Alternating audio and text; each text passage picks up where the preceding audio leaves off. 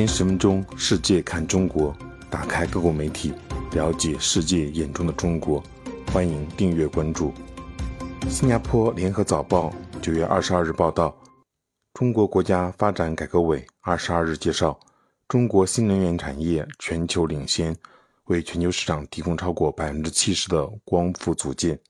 据媒体报道，中国国家发展改革委资源节约和环境保护司司长刘德春周四在新闻发布会上说，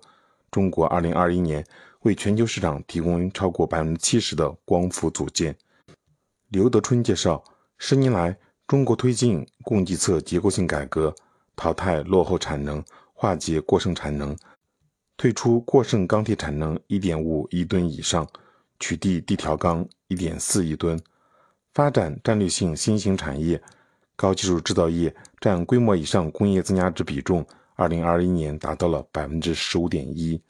比二零一二年增加了五点七个百分点，